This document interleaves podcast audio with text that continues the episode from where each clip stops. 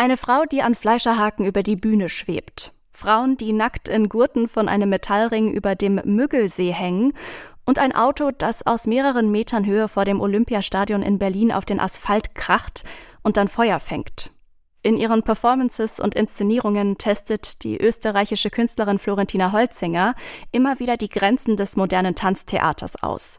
Es sind Inszenierungen zwischen Stunt, Ballett, Kampfsport und Akrobatik, die durch ja ihre zum Teil sehr brachiale Art bei den ZuschauerInnen Verwirrung, Faszination und zuweilen auch Ekel auslösen. Im vergangenen Jahr zur Theaterregisseurin des Jahres gewählt, nimmt sie sich in diesem Jahr die Oper vor. Gemeinsam mit dem Mecklenburgischen Staatstheater in Schwerin, der Staatsoper Stuttgart und den Wiener Festwochen arbeitet Florentina Holzinger momentan an ihrer Inszenierung von Paul Hindemiths Sancta Susanna, die diesen Mai in Schwerin Premiere feiern soll. Wir starten gleich in diesen Podcast. Vorher ein kurzer Hinweis unseres Werbepartners. Bald ist es wieder soweit. Die Art Düsseldorf öffnet vom 12. bis zum 14. April ihre Tore auf dem Areal Böhler. Mit dabei sind 105 Galerien, die eine Mischung aus aufstrebenden Talenten und etablierten Künstlern präsentieren. Die Messe untermauert ihren Anspruch an Diskursivität, Innovation und das Aufgreifen aktueller Themen durch ihren kuratorischen Ansatz und die gezielte Gestaltung ihrer Sektionen und Fokusthemen. Ihre Themensetzung und das Rahmenprogramm tragen dazu bei, dass die Messe auch weiterhin ein Ort des Austausches, der Debatte und des Kunsterlebens bleibt. Die Fokusthemen 2024 sind Photography und Identity, Retromania und Future Bodies. Unter dem Projekt Change Presented by E.ON werden in Kooperation mit der E.ON Stiftung Arbeiten zum Thema Transformation und Nachhaltigkeit ausgestellt. Für alle, die es gar nicht mehr erwarten können, öffnet die Art Düsseldorf schon zur Preview am 11. April ihre Tore. Mehr Informationen gibt es unter art-dus.de und in den Show Notes. Die Autorin Helene Hegemann findet, bei Florentina Holzinger gehe es weniger um Provokation und um Abschreckung, sondern vielmehr um Mitgefühl. Wie genau sie das meint, das besprechen wir in dieser Folge von Kunst und Leben, dem Podcast in Kooperation mit dem Monopol-Magazin. Mein Name ist Aline Wrozina und ich freue mich, dass ihr auch in dieser Folge wieder mit dabei seid. Kunst und Leben, der Monopol-Podcast von Detektor FM. Mit 16 Jahren fing sie an zu tanzen. Sie studierte Choreografie in Amsterdam. Und seit 2021 sind ihre Stücke auch an der Volksbühne in Berlin zu sehen. Florentina Holzinger ist in der Theaterwelt aktuell in aller Munde. Und die Schriftstellerin und Regisseurin Helene Hegemann war alleine fünfmal im Stück Tanz, um eben dieses Werk zu ergründen. Sie hat Florentina Holzinger zum Interview getroffen und mit ihr von Künstlerin zu Künstlerin gesprochen. Elke Buhr, Chefredakteurin des Monopol-Magazins, hat Holzinger ebenfalls schon in Aktion gesehen und sie hat aber in unserem Gespräch gleich eher den Blick der Kunstkritikerin auf sie. Beide Positionen nehmen wir jetzt gleichermaßen mit ins Gespräch und damit sage ich Hallo ihr beiden, schön, dass ihr da seid. Hallo. Hallo. Ihr habt beide schon Florentina Holzinger in Aktion gesehen. Ich bin ein bisschen neidisch. Was habt ihr gesehen? Wie war das? Wie hat das auf euch gewirkt? Äh, ich habe als erstes äh, Divine Comedy gesehen an der Volksbühne in Berlin und das hat mich äh, unter anderem deswegen fasziniert, weil ich das so toll fand, wie äh, Florentina Holzinger da das Erbe der Wiener Aktionisten aufnimmt, aber was ganz anderes draus macht. Also die, ich weiß nicht wieso, aber die Österreicher äh, sind ja irgendwie ein bisschen krasser als andere Leute. Also zumindest diese Wiener Aktionisten haben ja eine große Geschichte, was die an Körperkunst so hingelegt haben, ist ja, also man hält es ja kaum aus, also mit Selbstverletzung und irgendwie Riesengematsche mit Blut und Farbe und so weiter. Und Florentina Holzinger nimmt das auf in diesem äh, Divine Comedy und mhm. äh, da gibt's dann halt auch mal Malerei mit Blut und so weiter, aber sie macht das halt auf so eine ganz, also auf eine viel entspanntere und feministische Weise und das fand ich schon mal total super, aber es ist eigentlich auch nicht im Zentrum von dem, was sie macht, sondern ich war einfach total fasziniert. Also allein, dass die Frauen sind halt, das muss man vielleicht sagen, dass es wichtig ist, gibt zumindest in den Stücken, die ich gesehen habe, immer weibliche Akteurinnen und die sind eigentlich immer nackt Und ähm, das Lustige ist, dass man nach einer Weile, also ich saß im Theater und dachte irgendwann so, warum habe ich eigentlich noch was an? Also es kommt einem dann so total normal vor. Also das, also es dreht auf ganz, ganz viele Weisen einfach die Perspektive um. Und ähm, das Stück, was danach kam, habe ich auch gesehen an der Volksbühne. Und dann gab es noch einige Performances, die sie jetzt äh, im vergangenen Jahr gemacht hat, wo sie so ein bisschen in den Kunstbetrieb reingekommen ist. Und äh, das war auf Parkplätzen draußen ähm, oder anderen halt ein bisschen ungewöhnlicheren Orten. Und äh, da bin ich dann auch immer sofort hingerannt, weil sobald irgendwie Holzinger äh, auftaucht, muss ich sehen und äh, finde das halt total spannend. Helene, wie ist es bei dir? Ah ja, das teilen wir, das teilen wir als Gemeinsamkeit. Sobald der Name fällt, bin ich auch immer so, lasse ich alles stehen und liegen mhm. und renne sofort hin. Ähm, ich würde hinzufügen, dass ähm, die ganze Krassheit, die man den Österreichern wahrscheinlich zu Recht gerne unterstellt, bei ihr durch einen entscheidenden Faktor ergänzt wird, nämlich so eine Hypersensibilität irgendwie, die das Ganze auf ein anderes Level hieft und mhm. transformiert und zu was Schönerem macht. Und ähm, ich habe eine Menge von ihr gesehen und es jedes Mal immer unterschiedlich empfunden, aber als extrem bereichernd, bestärkend und ästhetisch umwerfend und habe den Eindruck manchmal, dass es interessanterweise ähnliche Areale im Gehirn aktiviert wie die Teilnahme an einem öffentlichen mhm. Protest oder so. Mhm. Also weil dann eine Art Gemeinschaftsgefühl getriggert wird und zwar nicht nur unter ja. Frauen. Ähm, das ein schöner, wirklich politischer Zusatzeffekt zu einer sehr guten Show ist, die man sich von Las Vegas immer, Las Vegas mhm. immer erhofft und da dann nie zu sehen kriegt. Das ist auch noch entscheidend, wenn man über ihre Arbeit spricht. Das ist, spielt sich alles auf einem Niveau ab, ähm, das sonst nicht wirklich stattfindet in Deutschland, habe ich auf den Eindruck. Ja. Ihr habt es schon gesagt, im, im Zentrum steht auf jeden Fall oft ein, ein nackter Körper. Nackte Körper auf der Bühne haben wir jetzt irgendwie oft gesehen, habe ich das Gefühl. Auf jeden Fall hat sich dieser Toleranzrahmen darum in Bezug auf Nacktheit auf der Bühne ähm, erweitert. Oder würdet ihr sagen, wir sind als Gesellschaft quasi ein bisschen abgestumpft, so nach dem Motto, naja, war alles jetzt in den letzten Jahren schon oft da, habe ich alles schon gesehen, schockt mich nicht mehr. Mhm. Ich muss, ich würde vorwegnehmen, ähm, dass mich ein nackter Körper auf der Bühne tatsächlich nie sonderlich schockiert hat. Und auch ganz gern dazu sagen, dass es ursprünglich, glaube ich, eine rein pragmatische Entscheidung von Florentina Holzinger gewesen ist. Während ihres Studiums gab es, glaube ich, einfach nicht genug Geld für okaye Kostüme und die war smart genug zu wissen, dass man den größten und aufrichtigsten Effekt eher erzeugt, wenn man dann gar nichts anhat, statt wenn man auf eine billige H&M-Alternative zurückgreift oder so. Also zumindest behauptet sie das selbst immer gerne in Interviews und da wird auch eine Wahrheit drin liegen. Ist also erstmal eine rein intuitive künstlerische Entscheidung gewesen, eine ästhetische, unterschwellig dann aber natürlich auch eine politische. Und weil es andererseits wirklich wichtig ist zu betonen, dass diese Körper, diese Nacken permanent in Aktion sind. Also da wird niemand nackt ausgestellt. Da wird irgendwie Höhenlauf betrieben und drei Minuten lang unter Wasser die Luft angehalten und so. Das sind keine Objekte auf der Bühne, sondern agierende Subjekte. Das ist extrem wichtig zu betonen, wenn man sich immer über die Nacktheit an, in ihren Abenden unterhält. Und ähm, ich würde sogar so weit gehen zu behaupten, dass wenn sich darauf dann jemand einen runterholt, das fast einen pädagogischen Mehrwert hat, weil es auf jeden Fall besser ist, als wenn sich jemand ausschließlich von einer Passivität angemacht fühlt oder so. Man kann man kann Sexualität oder Feminismus ja auch trainieren, würde ich sagen. Und natürlich ist das sexy, was da stattfindet. Ähm, ich fand es aber komischerweise mal während einer Probe, auf die ich mich geschlichen habe, sehr viel intimer, die Darstellerinnen in ihren Klamotten zu sehen, weil das noch privater und individueller war als die Unterschiede an deren Körpern. Und ähm, im Grunde ist diese Nacktheit auch so ein bisschen die irgendwie eine Schuluniform. Weiß nicht, Elke, wie es dir geht. Ah, ich wollte jetzt nicht den ganzen Raum einnehmen, aber finde es immer dann doch gleichzeitig ein so uninteressantes und hyperinteressantes Thema.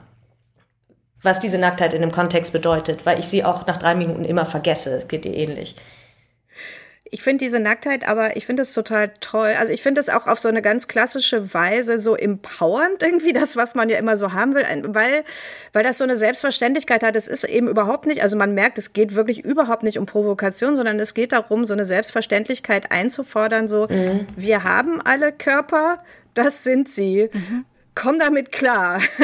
und das finde ich irgendwie, das, das finde ich, das, das ist also hochpolitisch, aber es ist wirklich überhaupt nicht provokant gedacht. Und äh, dann ist zum Beispiel auch dann, wenn man dann so einen ganzen Abend sieht, wie die, ähm, die Musikerinnen dann nackt spielen und wie die, äh, ganz toll ist auch immer die Dirigentin.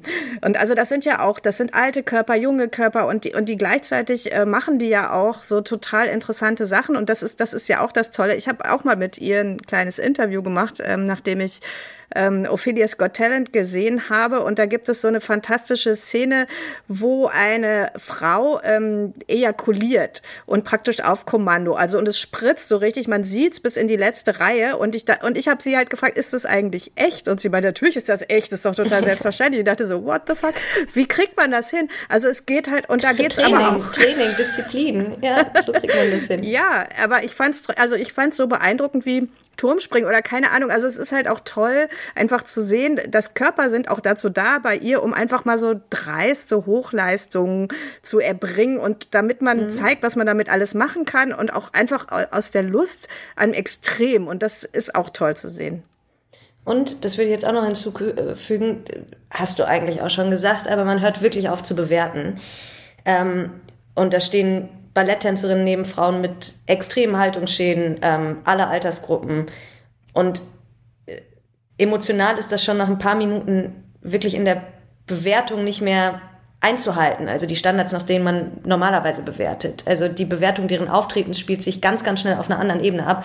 Und man hat dann im Laufe des Abends seine Favorites. Man verknallt sich auch total. Man findet es, wie gesagt, auch wirklich total sexy. Aber einfach geilerweise überhaupt nicht basierend auf herkömmlichen Parametern. Und das ist schon eine Leistung. Probieren ja alle immer permanent, ähm, äh, die irgendwie Interesse an alternativen Sichtweisen oder an revolutionären Sichtweisen haben. Und die kriegt das einfach so hin innerhalb von ein paar Minuten. Ist schon wichtig. Mhm. Ich finde es auf jeden Fall toll und faszinierend, was sie da für, für einen Raum zur Verfügung stellt. Ähm, mhm. Lass uns aber trotzdem noch mal kurz ähm, auf äh, sie selbst zu sprechen kommen. Sie hat nach einem Bühnenunfall, ähm, seitdem sie den hatte, trainiert sie Kampfsport. Ich glaube, sie hat dann zwischendurch auch mal wieder aufgehört. Sie, ich glaube, mhm. das ist ähm, äh, ja, ja. Ich ähm, habe sie auf jeden Fall natürlich auch noch mal gegoogelt, sie mir angeschaut ähm, mhm. und finde, sie hat immer so ein ja so einen sehr ernsten, durchdringenden, harten, auch so ein bisschen so einen mich einschüchternden Blick. Ähm, ich habe mhm. das Gefühl, sie wirkt für mich dann so sehr unnahbar irgendwie. In ihren Werken mhm. geht es auch oftmals um Selbstkontrolle, die Kontrolle über den eigenen Körper.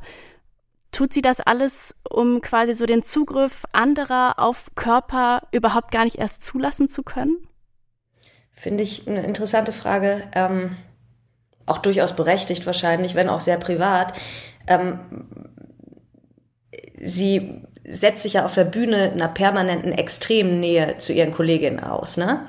Und abgesehen davon ist Kampfsport ja auch nicht was, womit man sich Leute vom Leib hält. Das ist, glaube ich, ein eher eine Art ultimatives nonverbales Kommunikationsmittel. Auf jeden Fall sehr viel eher als Yoga oder Volleyball oder, weiß ich nicht, auch Tantra-Seminare sind oder so, weil man seinen Körper und seine Gesundheit zur Verfügung stellt, damit wer anders mit deiner Hilfe ein besserer Kämpfer wird. Das ist schon extrem intim ähm, und extrem nah.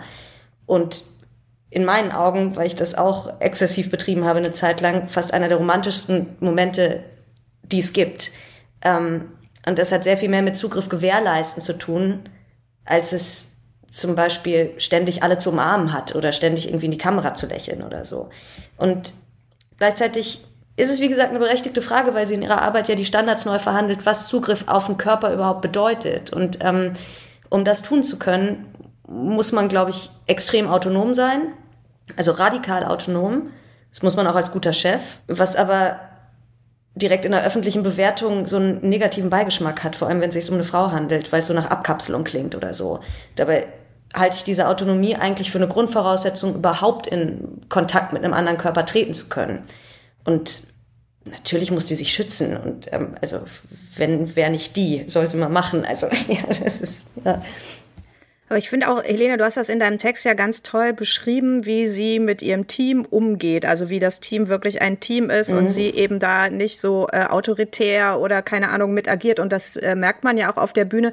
Sie verlangt denen ja wahnsinnige Sachen ab. Also das sind ja auch so Stunts und die müssen alle an ihre Grenzen gehen. Die müssen sich außerdem, die müssen äh, auf äh, aberwitzige Weise zusammenarbeiten, sonst verletzen sich alle und so weiter. Dann haben sie sich irgendwie da bei irgendeiner äh, Aufführung, weiß ich noch, da war dann sofort, äh, konnten sie nicht weitermachen, weil sich alle mit Corona angesteckt äh, gesteckt haben, weil die so nah natürlich die ganze Zeit aneinander sind. Also das heißt, die verlangt ja ihren Leuten unheimlich viel ab und hat gleichzeitig so einen Respekt vor denen, also vor, vor den einzelnen Menschen, mit denen sie da arbeitet. Und ich glaube, ähm, deswegen kann man das auch gar nicht, wird das auch gar nicht unnahbar ne-, nennen oder so, wie sie da rüberkommt, sondern sie hat einfach so eine Ernsthaftigkeit und sie ist so zielstrebig und, und selbstbewusst einfach und so macht halt so voll ihr Ding. Also man möchte ihr nicht in den Weg kommen.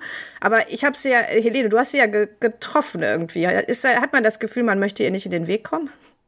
Man hat das Gefühl, man möchte sie nicht nerven und man äh, mhm. will sie nicht mit irgendeinem Schrott belästigen. Und was aber man definitiv für ein Gefühl hat, ist, dass man nicht grundlos da irgendeine Mauer durchbrechen will, die es erstens vermutlich gar nicht gibt, ähm, die zweitens aber auch ähm, einfach äh, eine Grundvoraussetzung dafür ist, dass sie diese vertrauensvolle Arbeit irgendwie überhaupt machen kann, glaube ich. Also da, da musst du einfach, ja, wie ich sagte, man muss autonom genug bleiben. So, das ja. würde ich denken. Ja. Wie entstehen denn ihre, ihre Performances, ihre Stücke? Ähm, unter sehr professionellen und vertrauenswürdigen Bedingungen eben. Sie weiß, glaube ich, was sie will, was man gerne über Regisseure sagt, ähm, was bei ihr aber irgendwie dazu führt, dass sie souverän genug sein kann, um einen Rahmen für ihre Kolleginnen zu schaffen, in dem die sich sehr viel freier entfalten können als in anderen mir bekannten Produktionen, auf jeden Fall. Und freie Entfaltung grenzt ja schon so ein bisschen an Floskel. Wenn man ihre Stücke sieht, kriegt man aber wieder eine Idee davon, was es eigentlich wirklich bedeuten könnte. Und es gibt eine ganz gute Geschichte zu Ophelia's Got Talent, ähm, dem Stück nach Divine Comedy, von dem Elke gerade erzählt hat, auch an der Volksbühne zu sehen, mit einem echten Wassertank auf der Bühne und so einem Swimmingpool, alles ähm, produktionstechnisch irrsinnig aufwendig. Und es ist ein Stück, in dem es um so eine Art Rehabilitation der Nymphenfigur geht. Also äh, es geht um Ophelia und es geht um Nymphenfiguren und um hysterische Frauen und um Frauen, die ertrinken. Und sie hat vorweg alle Darstellerinnen, glaube ich, vier Wochen lang jeden Tag in der Schwimmhalle antreten lassen um da Kraulen und Apnoe-Tauchen mit denen zu üben. Und zwar nicht, weil es essentiell wichtig für die Performance gewesen wäre, sondern weil es inhaltlich wichtig war. Und das finde ich so extrem besonders und bezeichnend. Zumal danach dann immer noch irgendwelche Professoren angekommen sind und literaturwissenschaftliche Vorträge gehalten haben, was ich so für die schönsten Arbeitsbedingungen halte, die ich mir überhaupt vorstellen kann. Also es ist so, ich glaube, die Proben sind unter Umständen noch, noch toller, als das Ding dann am Ende 80 Mal hintereinander zu spielen.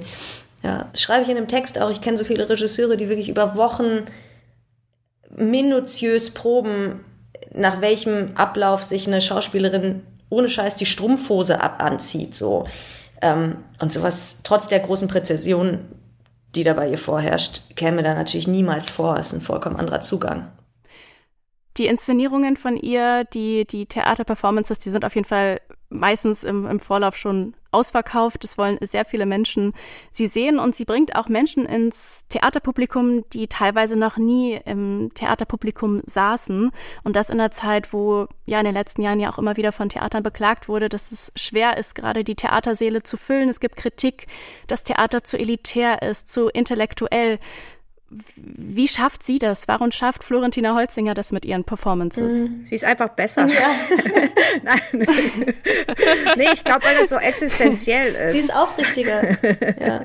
Also weg von diesen nur elitär intellektuellen Gedanken hin zu mehr fühl? Nein, also ich glaube ja auch gar nicht, dass das Theater generell elitär ist. Also das ist ja auch so ein Klischee. Aber, ähm, aber bei Holzinger kann man einfach sagen, dass äh, was sie da, dass, dass es einen so direkt trifft und ähm, dass es wirklich um, es geht um Ge Gefühl, um Körper, aber Gefühl nicht auf so eine gefühlige Weise, sondern auf eine, äh, auf eine Weise, die einen ja auch körperlich affiziert. Also man ist selber, man wird selber wirklich so ergriffen und erfasst davon. Und das hat, äh, das ist eigentlich auch der Kern übrigens von Helenes Text, also die fünfte Wand. Das äh, kannst du ja mal sagen sagen, was, worum es da eigentlich geht.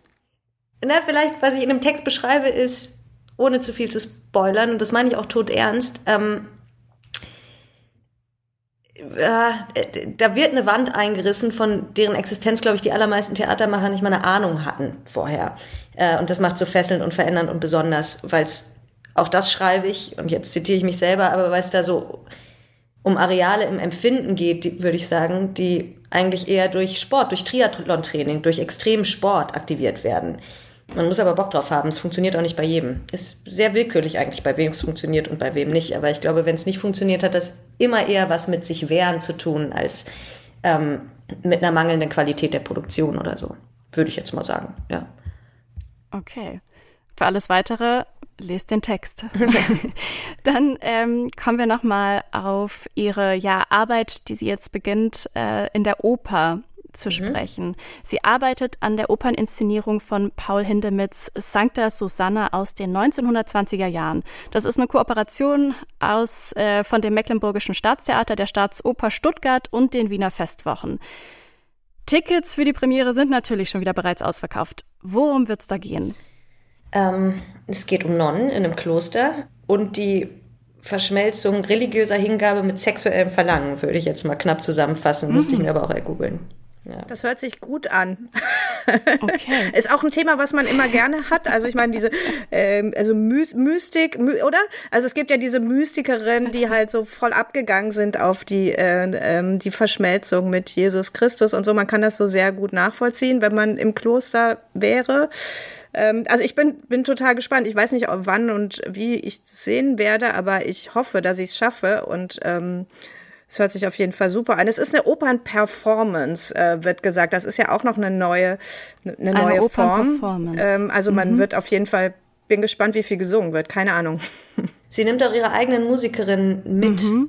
glaube ich, meine ich gelesen zu haben. Ne? Also es ist jetzt nicht ausschließlich das Staatsorchester da unterwegs, sondern wird nochmal transformiert durch, ähm, durch Musikerinnen, mit denen sie überhaupt schon, also sowieso schon zusammengearbeitet hat, viel. Na, sonst müsste ja auch das Staats, die Staats ähm, dort auch nackt sein, oder? Und das wollen vielleicht nicht alle. Und darauf sind wir gespannt. Das wäre natürlich, also das wäre natürlich wirklich interessant, wenn die einfach so drei europäische mitteleuropäische Orchester dazu bringt, sich komplett aus, auszuziehen. Das wäre interessant. Wäre jetzt meine Erwartung gewesen. Wir sehen. Dazu wichtig ist noch, es muss sich ja niemand ausziehen. Das machen die Leute ja alle freiwillig. Es wird da mhm. niemand dazu gezwungen, sich auszuziehen. Es beruht alles auf Freiwilligkeit. Ja.